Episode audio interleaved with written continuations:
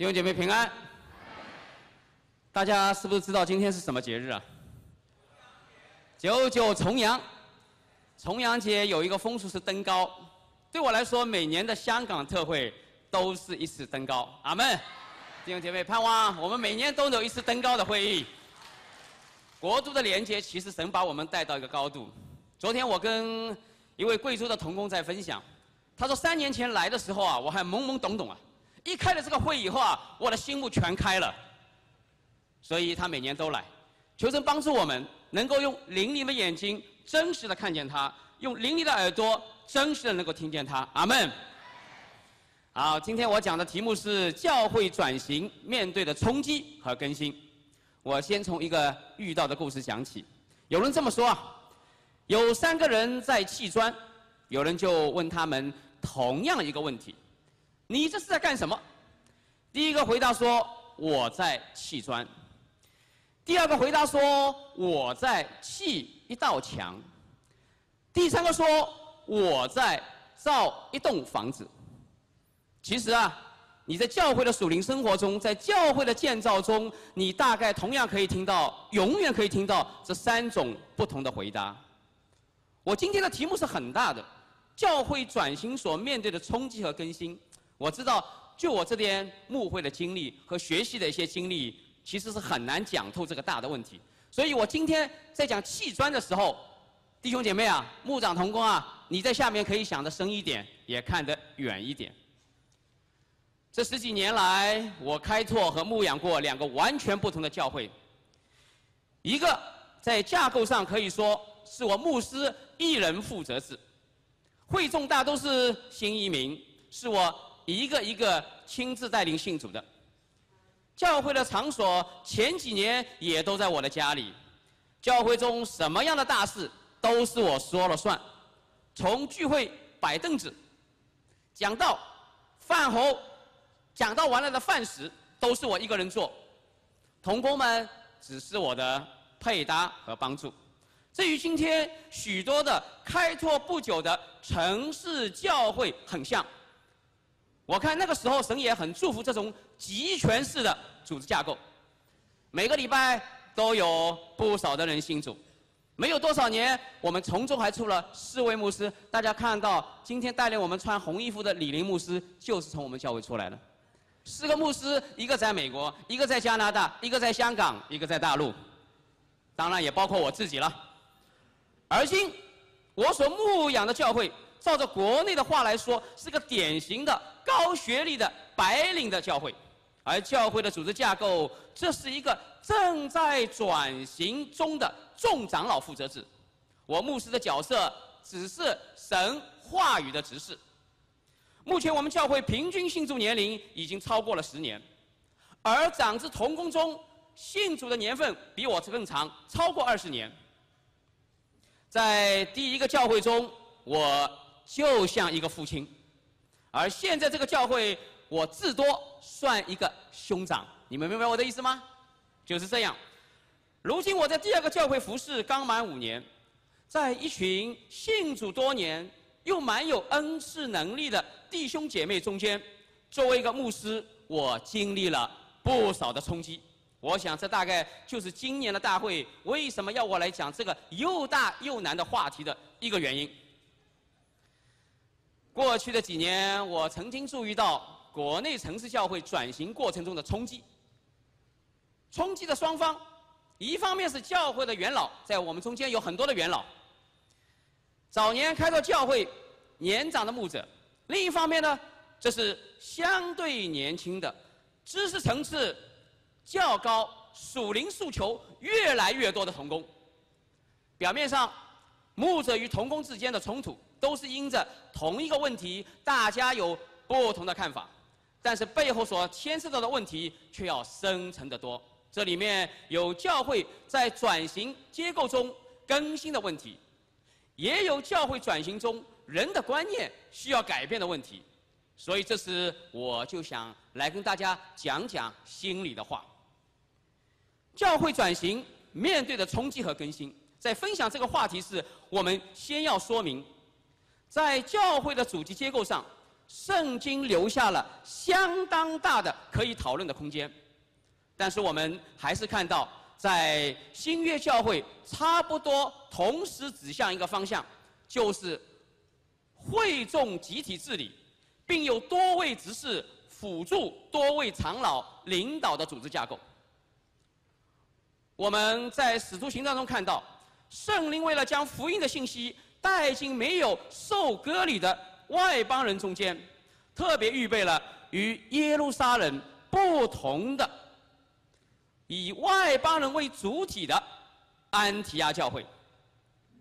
安提阿是当时世界第三大都市，仅次于罗马和亚历山大，所以安提阿教会在一开始就具有。大都会的性质，这一点与我们今天许多的城市教会相像。首先，我们看到安提阿教会的他们的领袖团队的成分，就具有典型的城市文化特点，这与耶路撒冷教会有很大的不同。在安提阿教会中，大家还应该记得有五位的领袖。一位叫西面，大家想一想，跟我们像不像？他的绰号叫尼杰。大家之所以称他为尼杰，不仅是因为他皮肤长得黑，而且也是指着他是一个在罗马社交圈里非常活跃的分子。这好像今天就在你的教会中，某个社会的知名人士在你的教会中参加服饰，有没有这样的教会？有。有一个叫路球，他是来自北非古利纳人，他很可能就是一位黑人。是一位早年到大城市来讨生活的打工贼、打工妹，有没有这样的人？有，今天也在你们教会中服侍着。也有一个叫马念，他出身贵族，从小与封封王的西律王在一起长大，似乎就是你们教会里面的某个官二代，有没有这样的人？去年我们就有不少的官二代在我们中间，爸爸都是大大有名的。还有扫罗，他是一个。在拉比学校受过严格训练的犹太人，好比你们教会有一个有名的学者或者教授之类的，有没有这样的人？也有。还有一个就是巴拿巴，这是从耶路撒冷母会被差遣而来的传道人，代表着传统的基督教家庭，好比你们教会里有三代的传道人的后代一样，有没有这样的人？你们的爷爷爷爷可能也是传道人，也有这样的人。显然。安提阿教会的领袖的不同的背景，不仅代表了该教会的城市大都会性质，也为安提阿教会成为一个国度连接性的教会创造了条件。这与我们今天城市教会的同工大多都来自四面八方，非常的相像。亲爱的弟兄姐妹，你们想过没有？这显然是上帝亲自的安排，伟大的作为。阿门。在你们教会中，你觉得可能很大的复杂？但是上帝有他的预备。当我仔细的观察安提阿教会的时候，我开始问自己一个问题：安提阿教会的领袖团队的成员如此的不同，他们吵不吵架？两个月前，我碰到了一位我们使团十几年前的一位老朋友，我们走了十多年，在美国。我们在加拿大两个人一起带一个夏令会。当他再一次问起我们啊过去的一些情况的时候，他结果还是给我们那几个人 贴了标签，所以我一边听一边觉得感谢上帝啊，终于把我们这一群人带出了埃及啊，要不我们今天不可能有如此规模的华人牧者团契，也不可能在香港有这么国度性的连接的聚会，不可能的，我们可能还在埃及啊，还没有进到迦南呢。我想起了一个笑话，美国作家马克·吐温曾经试验。猫狗同笼放在一个笼子里是否合得来？结果可以啊。好，结果这还不算。于是他又放进了一只鸟，放进了一头猪，放进了一只羊。结果经过了一些调色以后，他们五位也能相安无事。然后呢，他把一个浸信会的会员、一个长老会的会员、一个天主教都放在一起，结果如何呢？你知道吗？三个人很快同归于尽，没有一个是活着出来的。我在想，当我们太过高举教义性的真理，并希望靠着正确的教义来维持我们与上帝的关系的时候，我们很容易不再视我们自己为蒙恩的罪人。我们也会不知不觉地把不同于我们的人表现出对他们表现出亲密和冷漠。中国城市教会的兴起是近十几年来的事，因着城市文化的特点，城市教会的形态和结构变得极为的丰富。除了原来一些由老传道人带领的比较封闭的传统的家庭教会外，目前有民工教会。有城乡结合部的新市民教会，有海归教会，有学生教会，有年轻的职业人士为主体的白人教会，有各种成分混杂的社区教会，有行业人士教会，有同乡教会。我可能还没娶亲，你下面可能为自己可能有一个新的划分。今天，城市教会大多小而分散，几十个人一坨，许多教会的地点就在牧者的家里。而在组织形态上，大多数牧者一人负责制，即所谓的家长制、主教制，其他的同工只是配搭和辅助。但是当教会的声量渐渐长大，无论是牧者的心声，或者是聚会的场所都不堪重负的时候，当教会所在当地的文化、会众的教育背景和属灵的年日。发生显著变化的时候，我看到教会的组织架构也在相应的出现变化。有一些的教会就会开始有一个牧者一人负责制，渐渐的变成同工团队负责制；从主日的派工制，渐渐变成堂会牧养制，甚至有几个堂会就会出来。相应的几个相对独立的负责牧养带领的牧师，在这里，我并不评判今天城市教会采用哪个组织形式更好。即使在同样的文化背景下，神在这个教会能够使用集权式的领导模式，在那个教会也能够使用集体式的领导模式。我刚才说了，好比十几年前，我在第一个教会，因为。属灵的生命，大家还没还是非常的稚嫩，他们还站不起来。我即使给他们有托付，他们也没有办法来承受。所以我在那个地方，我不得不扮演一个属灵的父亲的角色。那不是我的成熟，乃是他们太过年幼。但是今天呢，我所牧养的教会，因着弟兄姐妹在主里的年日，以及长子同工的灵命的成熟，在他们中间，我至多只是一位兄长。今天我想说的是，神的国度要拓展，神的教会当然也要有所变化，而我们所带领的牧长同工要未雨绸缪。今天我们已经看到了不少的城市教会在转型中出现了激烈的冲突，有的甚至出现了恶性的分裂。我想，当神有一天要加添我们教会的声量的时候，我们因为有了早一步的看见和预备。不仅教会自身能平稳过渡，也能与其他的教会有更好的国度性的连接。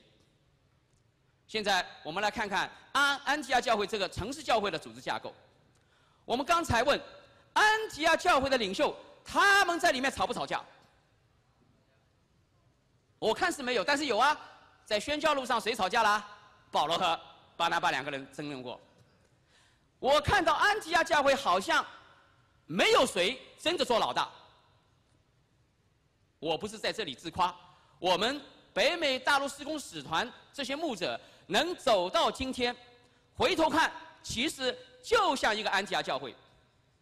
我们每个人在这里站起来，很多人会把我们当做一个明星，但是我们只要合在一起，我们却是彼此遮盖，彼此推让。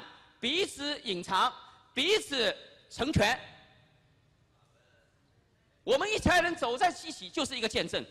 在北美很少有一个聚会，他们可能只是两个主题讲员，但是你们看到我们今天的节目单张上，可能有十个牧师同讲一个主题，没有明星，彼此遮盖，彼此隐藏，不用说了，站起来就是一个见证。刚才我还跟唐凯牧师说。我们两个好像都是老搭档。他说你你上台的时候就就就中炮了。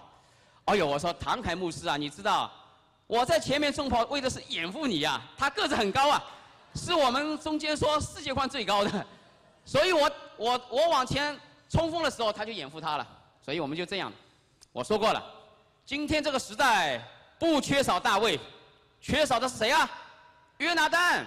但问题是，如果没有约拿丹，就不可能有大卫。你们教会为什么站不起来？就是没有约拿丹。今天在这个地方有多少约拿丹出来，就有多少个大卫。阿门。问题是你愿不愿首先做你旁边的那个同工的约拿丹呢？十多年来，我们使团之间没有明星，也从来没有以个人魅力来作为领导。大家看安提阿教会的领袖团队。首先是由众长老组成的，教会的重大决定大家一同参与。保罗虽然是主耶稣亲自呼召的使徒，但他仍然服在教会的权柄之下，他的排名是五个人最后的一个。而保罗踏上国度性的宣教，这是经教会的众长老大家一起按手差派的。保罗的服饰从来不是独立的，他也和我们一样。在侍奉的间隙，需要有安息和休整，需要有背后的支持。我看到他前后三次游行步道，每一次都是重新回到安提阿，休整以后再出发。所以保罗他也一直负责向安提阿这个属灵的团体交账。当然，最后能够使安提阿教会同工团队合一的保证，那是因为圣灵的介入。神从来是安提阿教会的中心，是教会领袖一起来寻求跟从的对象。大家可以想一想，保罗本来是为着安提阿教会的需要，被巴拿巴好不容易请来的，但最后结果怎么样？连巴拿巴自己都被拆出去了，你明白？本来人不够，巴拿巴说好，我去叫一个大将来，保罗下来了，连这个叫他的大将也被拆出去了。大家可以想一想，圣灵从来没有提到安提亚教会有多大，它与上万人的耶路撒冷母会比起来，一定要小的很多，但它在神的手中，却是一个不断的连接众教会的、不断的向外扩展的国度连接性的教会。我看到那个时代，竟然没有一个教会与安提亚教会没有连接的，神在给我们什么样的启示啊？甚至在教会历史上，华时代的耶路撒冷大公会、大公会议，就是神借着安提亚教会做成的。这样看来，国度连接性的安提亚教会才是是不是最大的？就是最大的。刚才培克他在讲说，他们的教会只有二十几个人，做多大的事情？朱建的教会也只有几十个人。你不要看他站在这里很高啊，教会只有几十个人啊，但是可以做国度连接性的教会。所以，亲爱的弟兄姐妹啊，为什么因此这样，神就把宣教的中心最后从耶路撒冷教会转移到了安提亚教会？我们能不能对你旁边的同工说：“你们是安提亚教会，祝福他。”你们是安提亚教会，你们是安提亚教会，你们是安提亚教会。但是有一句话，我再倒过来说：你拍着胸说我是安提亚教会，那可是要有。要有力量的啊！求神帮助我们。今天我们当手放在心上的时候，我们是跟上帝来立约了。属教会的属灵建造其中的一个指标，那就是是不是有国度的连接性。如果有，那安提阿教会就是我们的榜样了。我举这些圣经上的事例，为的是要说明，神为了赢得整个的外邦世界，从一开始就在不断的促使他的教会转型，以便适应神的国度不断扩展的需要。原来神在数千年前，在教会的初代历史上就已经把这个启示明明的告诉我们了。